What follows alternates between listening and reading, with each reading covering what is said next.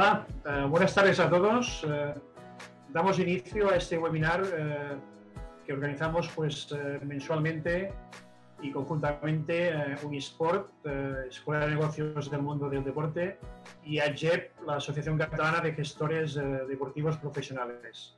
Un placer pues, tenernos a todos vosotros conectados para este webinar desde diferentes partes de el territorio español, desde la comunidad catalana, por supuesto, que es nuestra comunidad, pero también pues, del Estado español y sobre todo pues, de compañeros y amigos de Latinoamérica que se conectan también para participar en esta formación.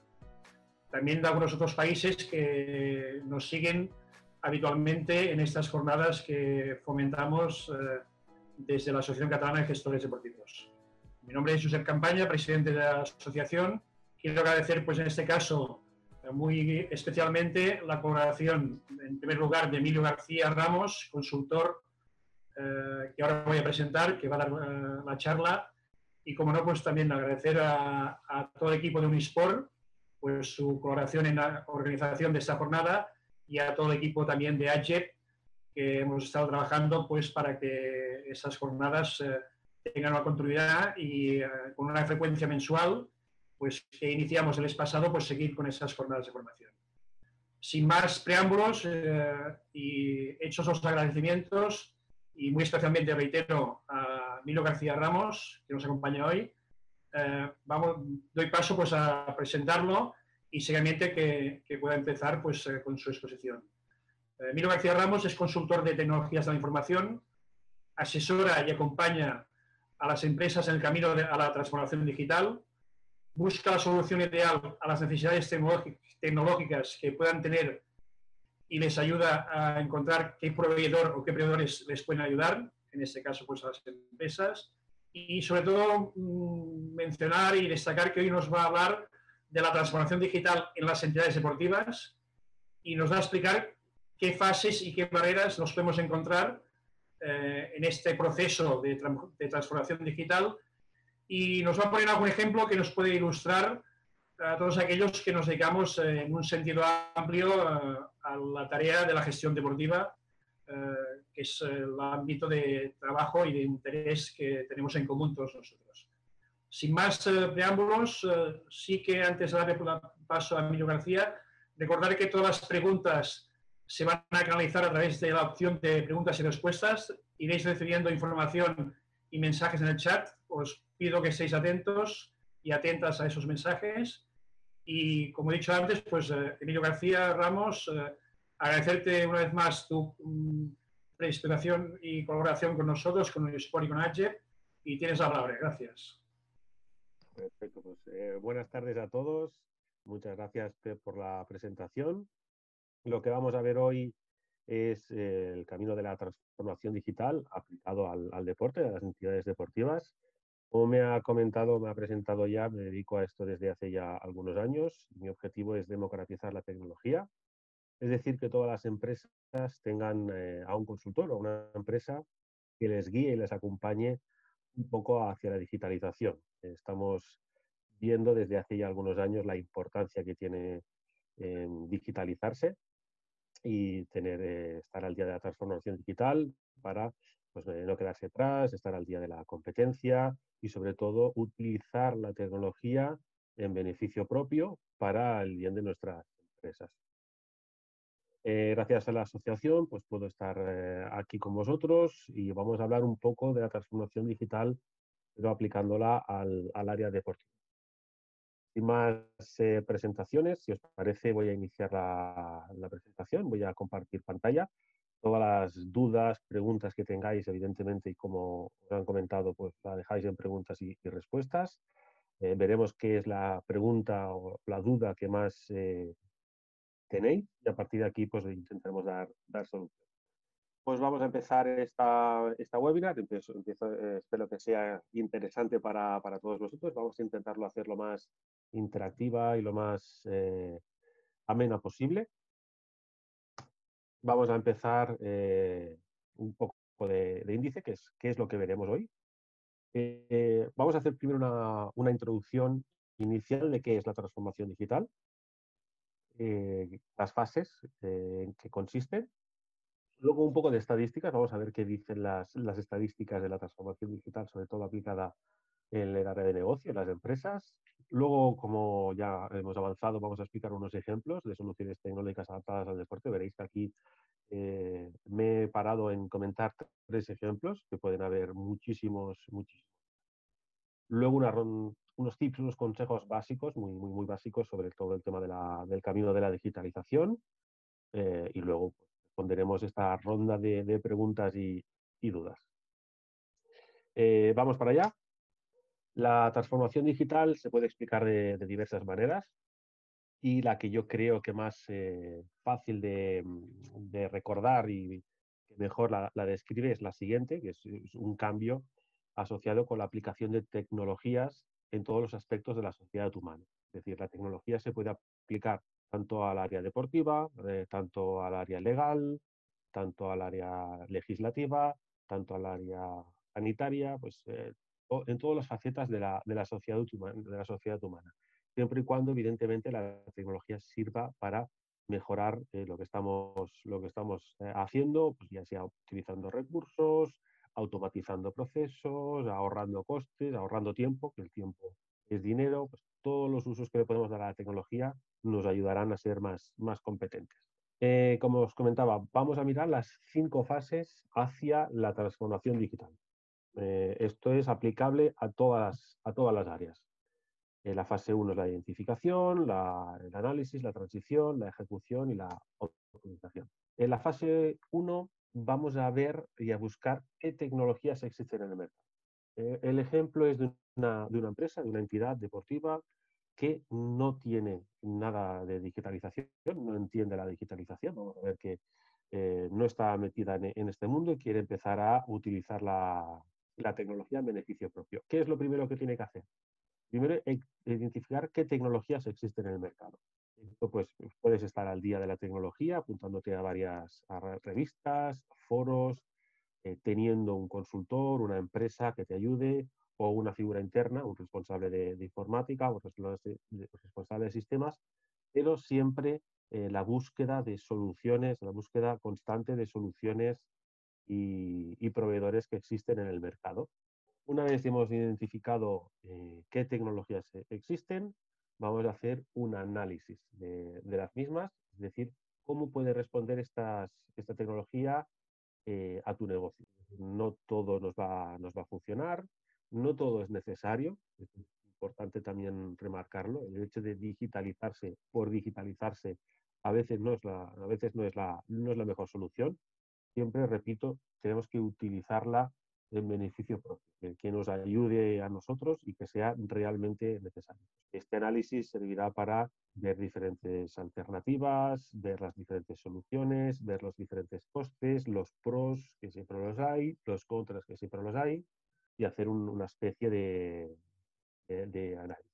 Cuando hemos hecho el análisis, empieza la transición. Es decir, vamos a ver cómo implementamos este cambio cultural en la empresa o en el negocio. Esto veremos que es muy importante. Tenemos una identificación, hemos visto qué tecnologías hay en el mercado, hemos hecho un análisis de los pros y los contras de cada uno, pero tenemos que hacer un cambio de la cultura general de la empresa. Y los, normalmente los que llevan la, empresa y sobre todo los que la gestionan. El concepto de cultura digital es muy importante porque tenemos que estar preparados para afrontar que la tecnología es, el futuro. La tendremos que utilizar sí o sí. El grado de utilización ya depende de, cada uno de nosotros, eh, qué es lo que queramos hacer, de qué sector estemos hablando. No todos los sectores van a poder utilizar todas las tecnologías, ni todas las tecnologías son para todos los sectores, pero sí que tenemos que, tener tenemos que ser conscientes de este cambio de, chip, de mentalidad. tenemos que utilizarla sí o sí, siempre tenemos que utilizarla, ya comento, en beneficio, en beneficio propio, pero eh, hay que hacer un, cambio cultural. Si el responsable de la empresa decide hacer una digitalización, pero los eh, empleados o los clientes no le acompañan, no va a servir de nada. Y si los clientes y los empleados eh, están digitalizados culturalmente, pero el responsable de la empresa no lo está, también va, a ser una situación difícil de, convivir. Entonces, tenemos que tener todos conscientes hacia dónde vamos, tener la seguridad de que la tecnología nos va a hacer más, nos va a hacer más allá y utilizarla en, beneficio. Luego ya vamos a la, a la, fase de ejecución, es decir, ya hemos pasado por todas las fases anteriores, vamos a implantar la solución. ¿Cómo la implementamos? qué pros vamos a tener, qué soluciones, vamos a ver si hay problemas durante la, implantación o no lo hay, eh, quién lo implanta, cómo lo implanta. Aquí normalmente el, proveedor tiene que ir muy de la mano del, cliente para que la, implantación sea lo más fácil y lo más segura. Eh, y luego tenemos la, optimización, es decir, mm, tenemos que tener una adaptación constante. ¿Esto qué, significa? No sirve de nada hacer este cambio de mentalidad, eh, ir hacia la, a la cultura digital, implantar una solución tecnológica en mi empresa y, quedarnos aquí. Tiene que haber un reciclaje constante. Las soluciones tecnológicas, para bien y para mal, no son eternas. Lo que ahora funciona de aquí 5, 10, 15 años puede que no funcione o puede que cueste, cueste la mitad de lo que puede costarte si te quedas solo con un proveedor. Esto no significa que tengas que hacer proveedores que cambien de proveedores constantemente, pero sí que tienes que hacer actualizaciones constantemente. Es decir, lo que hoy te funciona, quizá a los cinco años no te funciona. Es importantísimo tener una optimización de la, tecnología. Es decir, cómo mantener esta adaptación tecnológica de forma constante. Que la tecnología siempre nos ayude, que no hagamos un cambio tecnológico, un salto, implantamos una, nueva solución y nos quedemos allí, nos olvidemos. Es importantísimo eh, este, este tema. Y ahora me gustaría que vamos a ver una encuesta de qué dice la estadística de, la, de cuáles son las barreras que tienen las empresas a la hora de saltar a, la digitalización. Eh, si, si, podéis ir, ir, respondiendo, a ver cuál, cuál creéis que es la, el principal, el principal, la principal barrera que tiene una empresa para, para digitalizarse. Vamos a esperar nada, 20 eh, segundos a que podáis, podáis contestar. Luego vemos lo que dice la, tecnología. No sé si luego eh, nos podrá mostrar los, los resultados y vemos si coinciden con lo que dicen las, las estadísticas. Muy bien, pues eh, premio, premio para todos previo para todos. Eh, había estas, cuatro, estas cinco eh, respuestas y la mayoría habéis dicho la, resistencia a este, a este cambio. Pues eh, vamos a ver. Y la segunda es el, coste de las mismas. ¿no? Parece que la incertidumbre jurídica y el tema de la ausencia de oferta adaptada al mercado no creáis que es una, una barrera y el riesgo de la seguridad, el porcentaje es muy, muy, muy mínimo. Perfecto. Pues eh, razón. El 22% de las, de las empresas encuestadas, esto fue a finales de, no, a principios de, 2020, eh, comentaron que era la, resistencia al cambio. ¿no? no, se quieren, no se quieren cambiar por el miedo a lo desconocido. Lo segundo es el, coste. Parece que las tecnologías pues no aún eh, no están a, no tienen el coste esperado por, los, por, las, empresas y por las personas. También habría que ver qué tipo de tecnología y en qué sector. Pero evidentemente el coste es una barrera. Y así vamos a porcentajes más pequeños, pues estamos la, la falta de competencia, la ausencia de oferta adaptada al mercado, el riesgo de la seguridad vemos que es en un 11% de las ocasiones. Luego nos vamos ya pues, a un impedimento, no lo quiero hacer porque no lo quiero hacer falta de compromiso en la gestión es eh, un, porcentaje muy, muy bajo y luego la incertidumbre jurídica es está en un, en un 6%. Lo que más preocupa hemos visto que es el coste y resistirse a ese cambio. Aquí está lo que comentaba de la cultura digital. Eh, es el, stopper principal que, que tenemos hoy en día para digitalizarse. Tenemos miedo a que la tecnología vaya más rápido que nosotros, o que no nos sirva para, mejorar y optimizar los recursos actuales.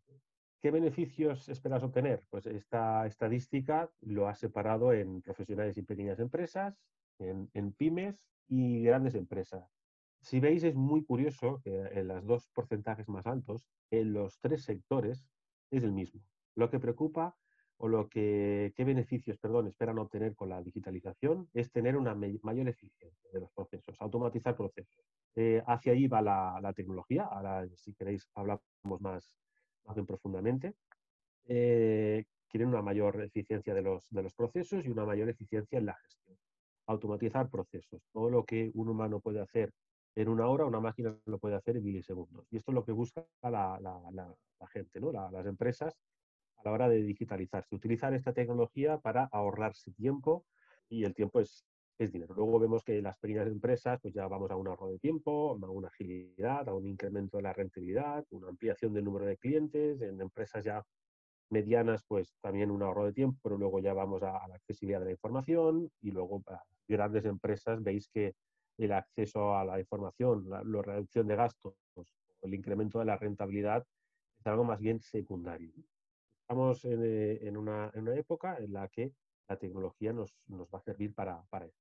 Y ahora vamos a, entrar en ejemplos de la transformación digital y la vamos a aplicar al deporte. Es decir, qué tipo de tecnologías existen hoy en día, ya sean eh, tecnologías incipientes que van a marcar el futuro de, los, deportes y las entidades deportivas, como eh, tecnologías que, pueden funcionar ya actualmente y son 100%, 100 operativas. ¿no?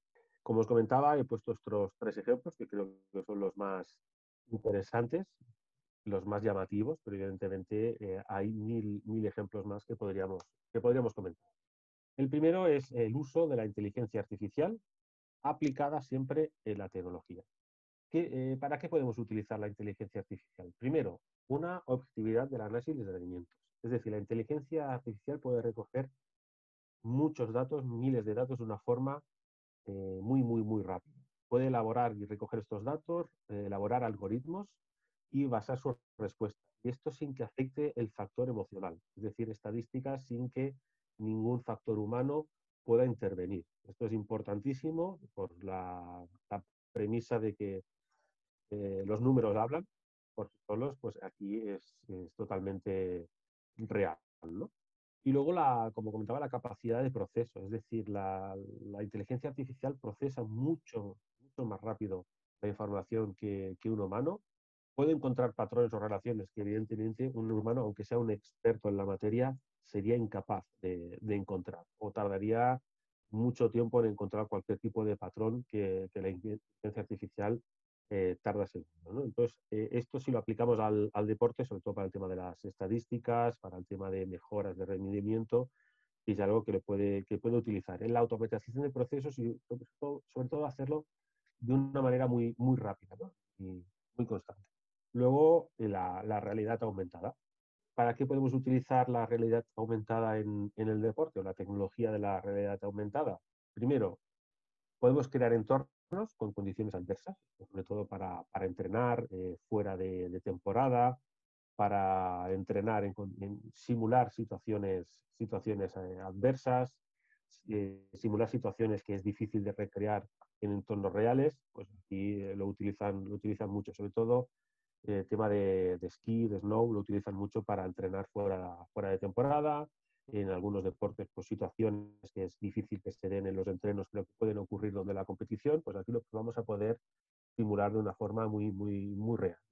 Y luego la, la inmersión virtual que esto, que esto permite. Es decir, eso ya servirá para hacer llegar el deporte de una manera mucho más fácil, más interactiva al, al espectador puede hacerte vivir y sentir las experiencia desde la perspectiva de un, deportista. ¿no? Nos podemos poner en la piel de un deportista, podemos hacer una maratón sin tener que movernos del, de la casa, ¿no? Y podemos estar sentados en, el sillón y ver un partido de fútbol americano, de fútbol, de cualquier tipo de deporte desde el sillón de casa como si estuviéramos en una butaca al lado del entrenador o, ponernos en la piel del, del deporte. Evidentemente es una herramienta que, que va a ser muy, muy utilizada. Aquí la, la realidad aumentada va a ser eh, una de las cosas más importantes, uno de los avances que va a avanzar más en el mundo de la, de la tecnología, ¿no? por los softwares que están, están apareciendo y las empresas que se están, que se están creando. Vamos mucho, para aquí. Y luego, eh, imprescindible es utilizar la, la, tecnología para mejorar las marcas personales. El, el deportista lo que quiere es eh, mejorar mejorar cada día, ser, ser mejor. Y el uso de la tecnología le puede ayudar muy mucho en este, en este propósito. ¿Cómo lo podemos hacer? Pues monitorizando las constantes vitales, es algo que ya está 100% operativo y permite analizar el desempeño de un deportista y a partir de aquí programar acciones que optimicen y mejoren los resultados obtenidos, ¿no? Monitorizando el tipo de, pisada, eh, la frecuencia cardíaca, muchos, muchos aspectos que puede hacer que podamos eh, comentar o, procesar información y comentarla con el deportista para que mejore un poquito más lo que está haciendo. ¿no? pues, sabemos que en algunos deportes los milisegundos son importantísimos entre, entre quedar primero y quedar, quedar segundo. luego el uso de la sastrería tecnológica. Esto ya lleva muchos años en el, en el mercado, cada vez se está utilizando más y es algo que en, un futuro a, corto o medio plazo eh, también va a dar una, una, explosión en, este, en ese sentido. Y es la utilización de prendas pues, más ligeras, más adaptables, más, transpirables, más transpirables que controlen la, humedad, que controlen la temperatura, que controlen los, los, kilómetros recorridos, qué áreas de acción tiene el, el deportista, si son deportes, deportes de equipos. Y todo esto siempre es para utilizar estos datos con la eh, intención de mejorar la marca personal del, deportista. Es decir, que utilizamos esta, esta área de la tecnología, de la nanotecnología, en ese sentido, para utilizarla en, beneficio propio, que es lo que siempre hemos, hemos hablado. Y ya estamos acabando. Siempre me gustaría, siempre me gusta comentar estos, estos cuatro consejos eh, básicos a la hora de cualquier tipo de transformación digital. Uno es la, la cultura digital. Lo, hemos, lo, he estado comentando varias, varias veces en la ponencia. Tenemos que estar al día de tendencias y tecnología y noticias sobre la, tecnología. Eh, si queremos ser digitalmente, culturalmente digitales, si queremos que nuestra asociación, nuestra entidad eh, prospere, esté al día, etcétera, tenemos que utilizar la tecnología. está, está claro, eh, hoy por hoy ya es imprescindible y lo va a ser, lo va a ser más. las empresas que se están resistiendo, pues ya tienen data de, de caducidad, es algo que lo van a tener que hacer, pero siempre de una manera eh, interiorizada por todos. Todos estén cómodos y todos tengan claro que vamos a ir hacia la digitalización para mejorar lo que tenemos. Luego, importantísimo en la tecnología, en todos los aspectos, no solo en el deporte, es comparar proveedores. Es decir, antes de que contratemos nada, tenemos que buscar entre diferentes proveedores y evaluar diferentes propuestas. Esto es importantísimo eh, para buscar las diferentes alternativas y se entiende que contra más ah, alternativas tenga una, una, persona, una entidad, una empresa, acaba tomando una, una mejor decisión. No nos quedemos con el primero porque ya aparecen muchas empresas, ya existen muchas soluciones y tenemos que estar al tanto de, de todas. Algo que también me gustaría remarcar mucho es la coherencia entre lo digital y lo no digital. Tenemos que ser culturalmente digitales, la digitalización, la transformación digital es inminente y es pero no todo se puede automatizar, ya que la presencia humana es a veces indispensable. Utilizar la tecnología en beneficio propio siempre, no digitalizarse por digitalizar. Importante. Ver dónde está la barrera, de dónde me ayuda la tecnología y dónde lo hago, pero no, no voy a ganar nada o lo que pago no compensa con lo que voy a recibir. Y eh, por último, el tema de la seguridad, la ciberseguridad. Aquí se abriría un mundo, se abriría otra webinar para hablar de este tema, pero lo importante es tener claro, nos metemos en un mundo digital, fuera de las, eh, del mundo eh, real, por decirlo de alguna manera, y ante cualquier proyecto de transformación digital tenemos que tener en cuenta las medidas de ciberseguridad que nos ofrece cada proveedor. Es decir, existe la legislación de las empresas en un sector y la digitalización y la legislación de las empresas en el otro. Existe también los ataques que puede recibir una empresa de manera física y los ataques que puede recibir una, una empresa de manera digital. Los, los ataques suelen ir muy, muy ligados a los datos. los datos las empresas, el valor que tienen para los hackers y para los eh, piratas informáticos son los datos que más que bloquearte la web, más que es robarte los datos de tus clientes, los datos de tus, eh, eh, de tus empresas, tus planos, tus ideas, todo esto es lo que buscan los piratas informáticos. Lo que tenemos que proteger son estos, estos datos. Y ya por último, pues cualquier cosa que queráis tener más, más información, eh, pues me podéis eh, buscar por LinkedIn, me podéis enviar un correo, eh, me podéis llamar, como sea, como sea más cómodo. Y ahora, si, si os parece, vamos a ver qué preguntas habéis, habéis realizado, recibir un poco de, de feedback de qué, qué, os ha parecido. Muchas gracias, Emilio. gracias a todos por la atención y a Emilio especialmente por, por, bueno, por esta charla tan interesante ¿no? y que, que, nos sitúa un poco en el paradigma actual de la necesidad de, de la transformación digital, ¿no? sobre todo ahora después de la, de la situación de la pandemia que hemos, que hemos vivido. ¿Tenemos alguna pregunta? ¿vale? Hay eh, algunas con varias votaciones, sobre todo la de qué riesgos eh, supone o existen a la hora de digital una, una entidad deportiva. Pues mira, los riesgos eh, a la hora de digitalizar cualquier, cualquier sector, en un club o en una, una entidad, primero es la, la cultura digital que, de, que, está dentro de este, de este club o esta identidad. Eh, es un riesgo que no todos, no todos vayan de la mano, que no todos estén digitalizados culturalmente. Es decir, de nada sirve que la entidad ponga a sus clientes o a sus empleados unos servicios o unas soluciones y luego no son bien, aceptadas por el sector que lo está, que lo está realizando y es importantísimo. Y el tema de la, de la seguridad, de la ciberseguridad que he comentado en el último, último momento de la, de la webinar. Toda digitalización tiene el peligro de la ciberseguridad, toda la digitalización tiene el peligro de los ciberataques. Entonces, son peligros controlados, existen muchas medidas para, mejorar y para proteger los datos y proteger las empresas en, este, en este sentido, pero hay que tenerlas claras. No vamos a digitalizarnos a lo loco, sin tener las medidas necesarias de, ciberseguridad necesarias, ni nos vamos a digitalizar sin que todos vayamos, estemos en el mismo barco y tengamos claro que va a ser bueno para la empresa, bueno para los, para los clientes y, remarcaría bueno para los, para los empleados. respondiendo a, no sé quién hacía la, la pregunta. Han votado varias personas que tenían interés, así que. Pues eh, espero haberos respondido la pregunta y si tenéis más curiosidad o queréis comentarla más, más en detalle, estaré encantado de, pues, en, en, otro momento contestaros un correo o, contestaros por, mensaje. Perfecto.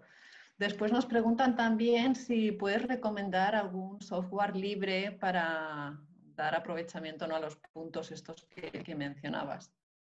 Eh, sí, bueno, software libres eh, se refieren, supongo, a estos softwares de código abierto, en el cual eh, pueden descargar muchas veces de forma, gratuita y utilizarlos y mover el editar este, este software para hacerlo más personalizado, ¿no? más ad hoc en los servicios. Eh, en las áreas que he comentado, no sé si era por los ejemplos que he comentado, temas de, de aumentada, temas de inteligencia artificial, temas de monitorización, aún no hay softwares libres de, con la suficiente calidad para, para, poder recomendar. En otros aspectos de la, de la transformación digital aplicada al deporte, sí que podría recomendar algún software libre, pero no sé si se refería a los ejemplos que he puesto o en general a, en el mundo del deporte si existe algún software libre de, que, pueda, que pueda servir. Lo mismo, en los ejemplos que he puesto actualmente diría que no, pero si tenéis más dudas o hablarais de otro, de otro detalle o de otro sector, si lo queréis que lo personalicemos, me enviáis un, correo y os lo respondo encantado. Además, igualmente el peligro de los software estos libres es un poco la falta del acompañamiento ¿no? a nivel de tener en cuenta los aspectos de seguridad que comentábamos, ¿no? que, al final... Muy buen, muy buen apunte. Pierdes totalmente en, en, el mundo este, ¿no? que al final es, desconocido si no estás en él. Vale, eh, vamos por la siguiente. Mira, nos dicen, eh, la resistencia al cambio, ¿en qué medida se mejora con capacitaciones sobre herramientas digitales? ¿O es un trabajo que se debe hacer al interior de los equipos? Pues muy buena, muy buena pregunta. Eh, yo diría que, que, se puede mejorar en ambas, en ambas cosas en capacitaciones sobre herramientas digitales está claro que tenemos que tener herramientas digitales que nos ayuden eh, a mejorar y que sean de fácil uso para la gente que la está utilizando, ya sean para la empresa y para los, para los eh, clientes. Y también es un trabajo que se debe realizar eh, en el interior de los equipos. Diría que es una mezcla de ambas, ¿no? Vamos a mejorar las capacitaciones que tenemos sobre herramientas digitales, vamos a hacerlos que sean de una usabilidad suficientemente aceptada por todos los que van a, utilizarla y se van a beneficiar de ella. Y es un trabajo que se tiene que hacer a, nivel, a nivel cultural. Pues por ahí va la, resistencia al cambio. La gente no se quiere digitalizar culturalmente en la gran medida y sobre las capacitaciones sobre herramientas digitales está claro que hay herramientas o que son demasiado complejas o que no son las adecuadas para, para, lo que están utilizando. Entonces, si te ponen una herramienta que no es la eh, útil, no es la que más se adapta a las necesidades reales, pues aunque te la impongan, eh, será difícil que la, que la, uses o le saques el mayor provecho. Entonces, es una, es una muy buena pregunta. Yo, quería, yo diría que es una, una fusión entre, entre ambas. Las dos, ¿no? Claro. Vale, a ver, seguimos. Eh, ¿Hasta qué punto es bueno sostener una digitalización en una empresa deportiva donde todos muestran resistencia? No porque no la puedan hacer, simplemente porque no quieren hacerlo. Bueno, viene un poco con lo que has explicado ahora. Sí, es difícil. Eh, es difícil eh, tener una, sostener una digitalización en cualquier empresa, en este caso en una empresa deportiva, si todos muestran resistencia. Lo primero que hay que hacer es hacerles ver los beneficios que pueden disfrutar con esta, con esta tecnología. Muchas veces no quieren hacerlo porque no conocen los, los beneficios, no, no, saben que les, van a, que les va a ayudar. También puede ser que en muchas ocasiones la, la resistencia a esta digitalización es porque no se está haciendo de una manera correcta. se esté imponiendo o se, se, perciba de que esta tecnología no es la, la útil y no es la que han de, han de utilizar. Han de ir todos alineados han de ir la, empresa deportiva, ha de ir alineada con sus empleados y con sus clientes. Lo, de siempre es un, triángulo en que si una de las, de las patas falla, pues va, a costar que la, que la tecnología se imponga. Aquí nos preguntan, en tu opinión, cuál sería la prioridad en la digitalización de una empresa en las fases que nos has, en las áreas ¿no? que nos has comentado. Pues mira, una de las, de, las áreas donde es imprescindible la, digitalización, diría que prioridad, luego ya pasaríamos quizá a realidad aumentada, eh, vamos a pasar a inteligencia artificial, etcétera, es pues, todos los beneficios que puede tener la tecnología, que es la automatización de procesos y el ahorro de tiempo. Es eh, lo primero que tiene que hacer una empresa deportiva, es eh, todos, los, todos los datos que, todos los datos que, tiene una, una, empresa, todos los procesos, automatizarlos o hacerlos los más, los más fáciles posibles. ¿no? Digamos que, está ahí, que la prioridad es utilizar la tecnología para eh, automatizar procesos.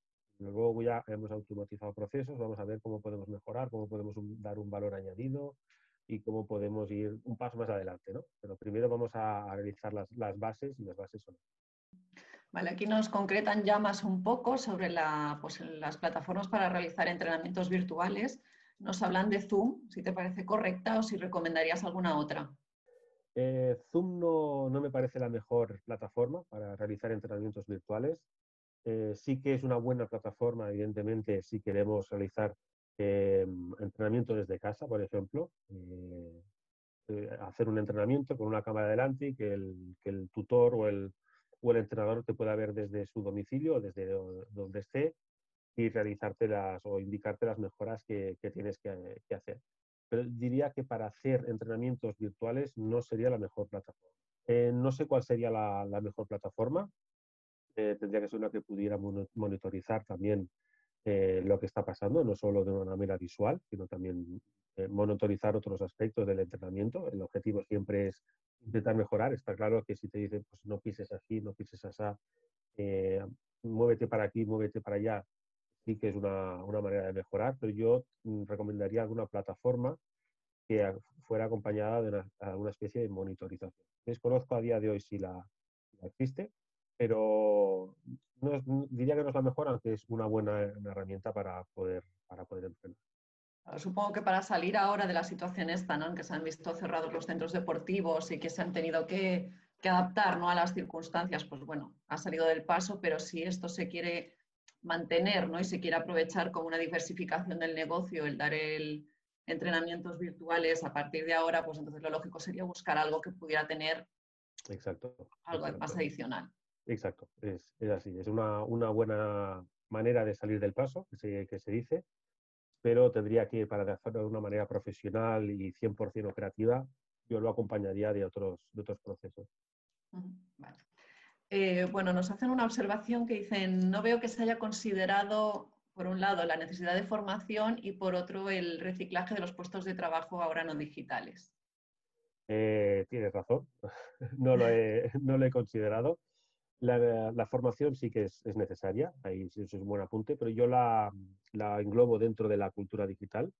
Dentro de la cultura digital sí que estaría la, formación, no la, he comentado como tal y eh, tenéis razón, pero iría englobada en la cultura digital. Dentro de la cultura digital está tener claro los beneficios que, existen y formarnos evidentemente en, ella, en, la, tecnología. Y luego reciclaje de puestos de trabajo ahora no digitales, pues evidentemente eh, es un, un debate que existe hoy en día, no todos los puestos se pueden digitalizar, o sea, no, todo es digitalizable, eso está, está, claro. ¿Cómo se pueden reciclar los trabajos de puestos no, digitales? Pues eh, poco a poco se van a ir adaptando. Eh, había o hay eh, profesiones que hasta hace pocos años era inviable una, una digitalización y se está, se está realizando. aún estamos en en el camino, eh, como lo comentaba antes, ¿no? tener la coherencia entre lo digital y lo digital y tener siempre eh, presencia, tener conciencia de que la presencia humana a veces es indispensable. Y, es así, ¿no? La tecnología está avanzando, avanza a pasos agigantados, pero aún no ha llegado y espero que no llegue el día de que dependamos de la, de la tecnología únicamente y que el factor humano no, no sea importante bueno, siempre habrá el punto ese, ¿no? De, por ejemplo, tienes todo el tema del Big Data y tal, que te puede dar mucha información, pero evidentemente necesitas la persona que te analice estos datos, ¿no? Entonces lo que hacemos es un poco eh, evolucionar también a nivel formativo, ¿no? A nivel de curricular la posición de cada uno. O sea, tú antes introducías datos y ahora vez de introducir datos, pasas a un siguiente nivel y los analizas, ¿no? Y das una respuesta. literal, literal. La tecnología, exacto. La tecnología, pues tiene sus, eh, sus, inconvenientes y sus barreras a día de hoy. Les pongo un ejemplo muy, muy rápido que me hizo, me hizo pensar mucho. En, en, Alemania, no sé en qué división exactamente, no sé si alguien lo, lo sabrá, pero querían utilizar eh, bueno, la inteligencia artificial para enradiar y, y dar el, partido por, por televisión, por las cámaras. ¿no? Querían que las cámaras funcionaran solas con unos algoritmos, que la, cámara enfocase el jugador, enfocase la jugada, etc. Y lo aplicaron al mundo del, fútbol. Pues con estos algoritmos, uno de los algoritmos era que una cámara siguiese la pelota todo el rato, durante, durante la pelota era blanca. Pues en la prueba que se hizo, el partido, esa cámara estuvo siguiendo todo el rato el cogote del árbitro, porque era, era, estaba rapado, rapado al cero, ¿no? Entonces, eh, pensó que era la pelota y estuvo siguiendo al árbitro durante todo el partido. Aquí es un ejemplo clarísimo de que aunque utilicemos la mejor tecnología, eh, pongamos algoritmos, que un humano en, un segundo se hubiera dado cuenta de que no es una pelota, que es un cogote humano, y, se hubiera repetido. Es un ejemplo de a día de hoy, esto pasó hace poco. La presencia humana, hoy por hoy, por suerte, y creo que, y quiero, y creo que seguirá así, es, es, indispensable. Tenemos que utilizar la tecnología como beneficio propio, que nos sirva a nosotros y nunca que nos sustituya o que podamos depender de ella. Exacto. ¿Crees que las administraciones públicas deberían invertir en digitalizar las entidades deportivas? Eh, sí, y rotundamente sí. Eh, las administraciones públicas eh, están muy lejos de la digitalización que, que tendría que tener. Eh, es un sector y en mi, en mi día a día como consultor tecnológico es el que más me cuesta convencer de la importancia de la, de la, tecnología. Se han quedado realmente obsoletos. No estoy diciendo en todos los sectores de las administraciones públicas, pero sí en general. La administración pública como, como ente está poco, poco digitalizada. Y sí, es algo que, que tendría que, ponerse, ponerse las pilas en ese sentido. Aquí ya nos preguntan concretamente también, dice sobre inteligencia artificial, se utiliza mucho Salesforce. ¿Qué otros software se utilizan? ¿Qué barrera de coste hay por un software así? Eh, Salesforce eh, es una herramienta de inteligencia artificial evidentemente muy, muy importante, sobre todo por la optimización de, procesos y la automatización de, datos. Y salió una noticia hace, hace poco que está, se ha unido con Slack, que era una compañía de, mensajería interna, con muchas más, muchas más eh, eh, gestiones y, acciones. Y Salesforce, evidentemente, es una, una de las herramientas más, más fuertes y más potentes en, este, en ese sentido. Eh, también hay otras, otros softwares que utilizan la, inteligencia artificial, podríamos hablar de, de Navision, de, Oracle, y, pero me preguntaban si había alguna sin coste, ¿puede ser? Sí, y además eh, después había otra pregunta que nos preguntaba si había alguna específica aplicada al deporte. Digo porque si ya quieres aprovechar y contestar las dos a vez. Eh, pues aplicada al deporte, no, que, se haya creado el software específicamente para este sector, no. Sí que evidentemente Salesforce y otras, otras compañías tienen una capacidad de adaptación eh, brutal y te pueden hacer un, traje a medida en cualquier, en cualquier sector, con diferentes módulos. Pero eh, ahora sí que se me ocurra, no, no, no conozco ningún software de inteligencia artificial tan potente como Salesforce que se haya elaborado específicamente para el deporte. Pero Salesforce que es el ejemplo que, estaba, que estábamos poniendo, y existen también otros, eh, sí que es una importante herramienta y se puede aplicar a cualquier entidad deportiva sin, sin ningún problema. Yo he acompañado a, a, implantar soluciones de Salesforce en sectores, en, en sectores muy variopintos y tiene una capacidad de adaptación, la verdad es que no. Nos piden tu opinión sobre la integración de, bueno, de inteligencia artificial, de tracking, de software de gestión. Mi opinión sobre la integración de los ejemplos de acciones, eh, tracking y el software de gestión. mi opinión es que es totalmente necesario y totalmente imprescindible. Eh, no sé a qué se refiere exactamente con, con, la, con la pregunta, pero es, para mí es, es importantísimo. Evidentemente, con los ejemplos que he puesto, eh, le he puesto los más, más vistosos, los que vamos a ir para allá, ¿no? pero evidentemente antes de una realidad aumentada, antes de una inteligencia artificial, antes de eh, vamos a, probar nanotecnología, nanotecnología, para hacer unos trajes que nos permitan una serie de, de acciones, pues hay una serie de pasos eh, previos en la digitalización, como la automatización de, de procesos, la automatización de, de, datos, en los cuales se, ha de, se ha de realizar. Vale. Aquí tenemos ya una más un poco reivindicativa, ¿no? porque dice, gracias a la digitalización hemos abierto las puertas a los falsos entrenadores y facilitado el intrusismo laboral. ¿no? ¿Cómo se puede luchar contra eso? Pues muy buena, muy, buena pregunta. Muy buena pregunta y sí que es cierto que no solo con la digitalización, sino han, han favorecido muchos, muchos aspectos pero sí que en este, mm, la digitalización ha abierto puertas a, falsos muchos, falsos muchas. Y una de ellas es a los falsos entrenadores. Es verdad que hay mucho intrusismo laboral en, todos los sectores, también en este sector. Es difícil luchar contra esto. Aquí es eh, ya más opción del, del cliente. Eh, se puede luchar con la, con la comparativa de proveedores que he comentado anteriormente. Es decir, antes de contratar cualquier tipo de solución, antes de contratar a cualquier tipo de profesional, han de mirar diferentes opciones, diferentes tipos de alternativas. Eh, estos falsos entrenadores, eh, si el cliente o los clientes buscan diferentes opciones, verán que hay diferentes tipos de, de gestiones, diferentes tipos de asociaciones, diferentes tipos de soluciones y en esta comparativa pueden encontrar y pueden luchar contra esto en esta, en esta comparativa. Así que eh, utilizando la digitalización, estos falsos entrenadores han podido llegar o vender una serie de productos, una serie de servicios el cliente mm, no muy, muy puesto en el tema, sí que puede ser fácilmente engañado, pero eh, con la búsqueda de diferentes alternativas, de diferentes soluciones, yo creo que es eh, una manera de luchar contra este intrusismo que sí que es cierto que, lo hay y a veces es, es, difícil, difícil luchar. Sí, bueno, y además yo diría que es un, es un trabajo también de las asociaciones ¿no? que defienden estos colectivos y al final, bueno, como a lo mejor un psicólogo, un médico que tiene su número de colegiado ¿no? y así demuestra ¿no? su formación y su capacidad, creo que las asociaciones de entrenadores o los coach o todo ese tipo de perfil, los fisioterapeutas, pueden reforzarse con esto, ¿no? con, con las asociaciones que, que realmente les aportan, les aportan un valor. Sí, sí, y, la, y, la, tiene que ir acompañado también de un marco, de un marco legal. Y ahí las asociaciones tienen mucho que, hacer. ¿no? Tiene que haber una legalidad que para poder dar una serie de servicios, pues tienes que tener una serie de, requisitos mínimos, ¿no? ya sea mm, fuera ya del campo de la digitalización, del marco legal. ¿no? Tiene a veces muy, muy emparado. Vale. Eh, nos preguntan tres medidas de seguridad para, para empezar con la digitalización.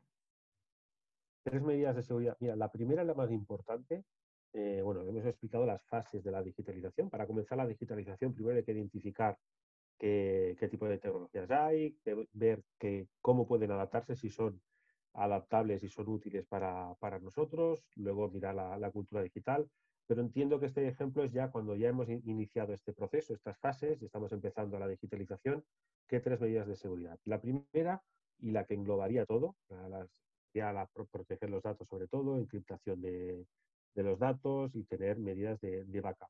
Y tengo que dar tres medidas de seguridad. Una es tener un backup de los datos siempre, sobre todo la, regla de 321, es decir, tener un backup en dos eh, en local y uno y un tercero en, la nube. Sería la, principal medida. Otra medida de seguridad sería la encriptación de los datos, es decir, eh, vamos a poner medidas de seguridad y proteger los datos para que no sean hackeables, pero en el momento en que lo sean, que esa información no les sirva de nada. Unos datos encriptados a un hacker no, les, no le interesan o no le suelen interesar por lo difícil que es la desencriptación. Eh, la, encriptación de los datos sería, sería uno y otro sería delegar la gestión en una empresa especializada en temas de ciberseguridad. Esto es importantísimo. Si no tienes una figura interna que se pueda encargar de esto, de gestionar el firewall, de poner las reglas del firewall, de contratar un antivirus, de, bajar las actualizaciones constantes del antivirus, de contratar un endpoint que realmente sea el que, el que necesitas, es, eh, imprescindible que, lo haga una empresa externa y que te monitorice todo el rato la, arquitectura. Entonces, sería un, backup de los datos siempre, eh, la encriptación de los mismos y delegar la gestión diaria en una empresa especializada. Mira, Samuel nos apunta que sobre lo que acabamos de hablar, ¿no? del intrusismo laboral y tal, justo el CSD eh, ha anunciado ¿no? que empieza a trabajar en una ley de regulación de profesiones del deporte sea, que es una buena noticia para... Es una muy buena noticia y de hecho parece que la, ley en este sentido sí que se está, mm, poniendo las pilas y se está alineando con, los, con, la, con la sociedad porque en muchos aspectos la tecnología ha avanzado más rápida que la legislación. Muchas cosas ahora, y por poner un ejemplo, las criptomonedas que están tan, tan en boca, ahora tienen que salir leyes para, para legislar un poco. Ahora están en un marco de legalidad estas criptomonedas. Las criptomonedas hay espacio que... Son ni legal, hoy, hoy en día no son ni legales ni ilegales. Están en un marco de legalidad y se están empezando a, hacer leyes para esto. Pues para las entidades deportivas, pues también es una buena noticia que se vaya alineando. El problema está siempre en, en este fase, ¿no? La tecnología crece mucho más rápido que otros sectores y muchas veces pues o, la misma sociedad, los mismos clientes o en este caso las leyes eh, se tienen que adaptar ¿no? a la velocidad que tiene la tecnología. Muy bien. Laura nos pregunta, NAC Sport, Kildrow, eh, ¿las consideras útiles o son muy específicas para el juego? Pues no, no la conozco, no, no, lo puedo hablar. Yo me he quedado igual, ¿eh? pero claro, no es mi no, me, no me gusta opinar porque no, no, la, no, no conozco, lo siento. Y para acabar ya la última, eh, nos dicen, para los que deseamos seguir capacitándonos en integrar la tecnología en el deporte, ¿dónde nos aconsejarías empezar? Capacitándonos en integrar la tecnología al deporte. Eh, bueno, cualquier tema de quieres empezar a, digitalizarse es la, automatización de, datos y de procesos. Si la quieres integrar al deporte, siempre que sea para la mejora de resultados de, eh, de, tus deportistas o de tus, o de tus clientes. ¿no? Yo empezaría utilizando herramientas que ayuden a mejorar al, deportista. Vale. mira, nos ha entrado una última. Dice, en el deporte norteamericano hay muchos equipos que tienen departamentos de estadísticas avanzadas para ayudarlos a preparar los partidos o incluso durante los partidos. Hago un apunte de que aquí también. Pero esto es algo que no se escucha mucho en el deporte de Europa. ¿Puede ser esto un ejemplo de resistencia al cambio? Pues no, como comentaba Eva, también en Europa existen estos, estos equipos y estos softwares de departamentos de, estadísticas avanzadas. Yo aquí, la diferencia en que entre Europa no se escuche tanto y en Estados Unidos o los americanos lo dicen tanto es por el tema del, marketing. Eh, los, norteamericanos les gusta mucho el marketing, tienen un poco por delante en este, en este sentido y es muy marketingiano utilizar las, estadísticas, es muy marketingiano utilizar pues, eh, cuántos rebotes ha hecho un, jugador, eh, valorar el jugador según el número de rebotes que, tenga sin tener en cuenta en muchas ocasiones diferentes aspectos de juego y esto en Europa no, no lo tenemos tanto. En Europa sí que utilizamos las estadísticas, pero el, el, factor de intuición, el factor, otros factores, pues mira, si un pivot recoge menos rebotes pero afecta de otra manera al juego, lo vamos a tener más, más en cuenta. En Estados Unidos también, pero de cara a la galería, lo que venden es, es la, estadística. Sabemos que en, en, Estados Unidos el mostrar números y les, les gusta mucho. Entonces, diría que en los dos se hace, respondiendo a la pregunta, pero que en, en Europa no, no, nos basamos o no nos centramos solo, solo en eso y no le damos tanta importancia como quizá le dan en otros países es un trabajo como muy interno propio del correcto, club y que no sale tanto a la luz, no se, no se vende el trabajo. Exacto. Eh, van saliendo preguntas, ¿eh? así que sigo a ver si las acabo. Adelante, adelante. En Cataluña, el registro de profesionales del deporte, principal herramienta contra el inclusismo, no se puede consultar online. ¿Qué opinas? Emilio, ¿te nos has quedado congelado? Bueno, mientras esperamos a ver si vuelve Emilio, yo creo que al final también es un tema, o que podría ser, también desde mi desconocimiento, ¿eh? un tema de, protección de, datos. ¿vale? Al final depende de la información que quieras, que quieras consultar. Supongo que ahí puede ser un, poco delicado y quizá deberíamos consultar con, un abogado para, saber más del tema. Emilio. Sí. ¿Qué te habíamos perdido? No sé qué ha pasado. No sé, sí. Ha habido una microcaída no pasa nada. Bueno, yo he aprovechado porque creo, era mi opinión sobre el tema, ¿no? Dentro de mi, poca formación sobre todo el aspecto tecnológico y tal, pero creo que además puede ser un tema de, protección de datos, ¿no? A nivel de, dar información de, los profesionales. Pero no sé qué opinas tú sobre...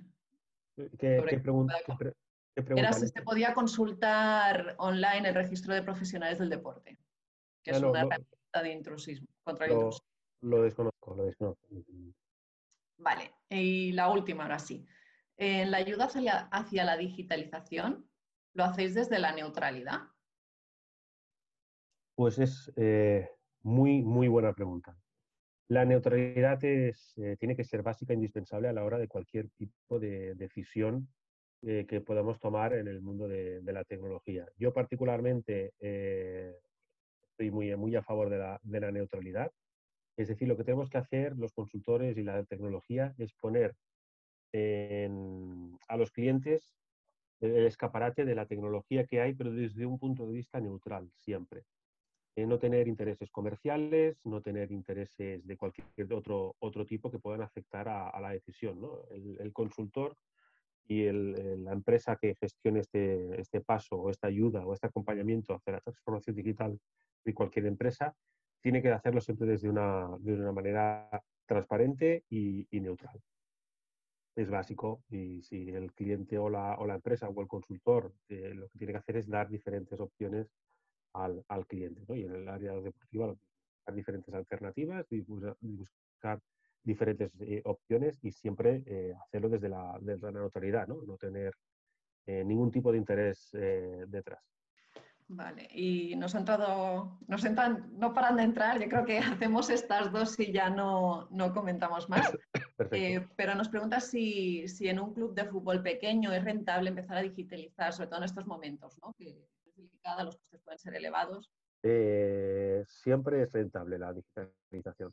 Eh, los elevados costes tendría que hablar con este, con este, con esta persona existe mucho tipo de tecnología, evidentemente, eh, para un club pequeño instalar pues, unas cámaras de, realidad aumentada, utilizar la realidad aumentada, quizá es, es, caro, pero quizá no es lo que necesite. Es decir, esto vamos a ir increciendo pero la digitalización como digitalización es, muy rentable, y sobre todo en entidades deportivas pequeñas. No sé si hablaba de un club de, fútbol, pero yo he hecho, he hecho trabajos para entidades deportivas eh, no profesionales y les ha ayudado mucho en el tema de la digitalización, pero evidentemente empezando desde, desde abajo, con unas bases mínimas y utilizando la tecnología en beneficio, beneficio.